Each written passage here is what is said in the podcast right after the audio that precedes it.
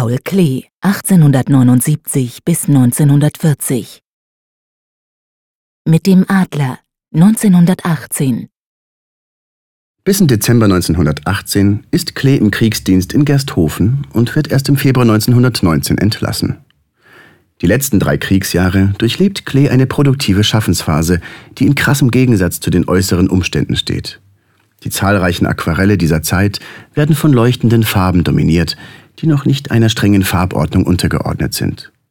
Vielmehr zeugen sie von Empfindungen und Ausdruckskraft. Wie dies während der schweren Kriegszeit entstehen konnte, berichtet Klee in einem Brief an seine Frau Lilly von 1917. Überhaupt ist ja alles leicht zu tragen, wenn man keine Verantwortlichkeit hat. Man macht es mit sich selber aus und Schluss. Und Kompensationen gibt's für jede Unbill. Ich konnte vom Mittag an ausgehen, der Tag war leicht verschleiert, so wie ich das Licht mag, und ich begab mich in die Flussauen, langweit zu, die mich schon zu Pfingsten für Erlittenes trösteten. In einsamster Gegend packte ich meinen Aquarellkasten aus, und nun ging's los. Bis zum Abend hatte ich fünf Aquarelle, darunter drei ganz vorzügliche, die mich selber ergreifen.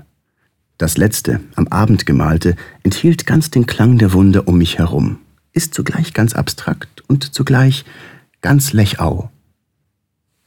Eines der schönsten Aquarelle aus dieser Zeit ist Mit dem Adler von 1918. Im Zentrum steht ein symbolhaftes einzelnes Auge, das von einer Bogenform umgeben ist. Darüber sitzt ein Adler mit erhobenen Flügeln. Den Hintergrund malt Klee in leuchtenden Rottönen in verschiedenen Nuancen, wobei die einzelnen farbigen Flächen immer wieder in arkadenartigen Bögen enden. Mit wenigen Formen lässt Klee eine Waldlandschaft entstehen, in der sich eine kleine Szene am unteren Rand abspielt. Links ist eine Figur vor einem Häuschen mit rauchendem Kamin zu sehen. In der rechten unteren Bildpartie stellt Klee einen Hirsch dar und darüber eine kleine Katze. Gleich rechts neben dem Hirsch zeigen sich zwei weitere Miniaturfiguren.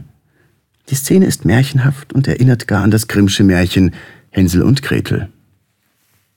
Viele Figuren in Klees Schaffen sind nur mit einem einzigen Auge ausgestattet. Aber wie hier bei Mit dem Adler gibt es zahlreiche Kompositionen, in denen das Auge losgelöst von einem Körper als Zeichen steht.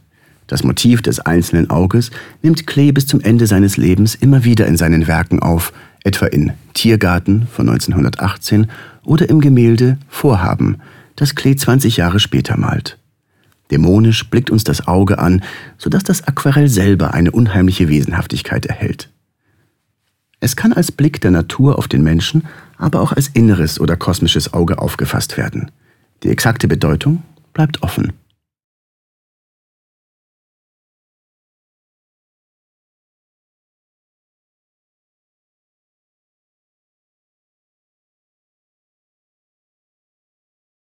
Besuchen Sie das Zentrum Paul Klee Bern und sehen Sie die Werke im Original und laden Sie unsere Gratis-App Museen Bern aus dem App Store herunter.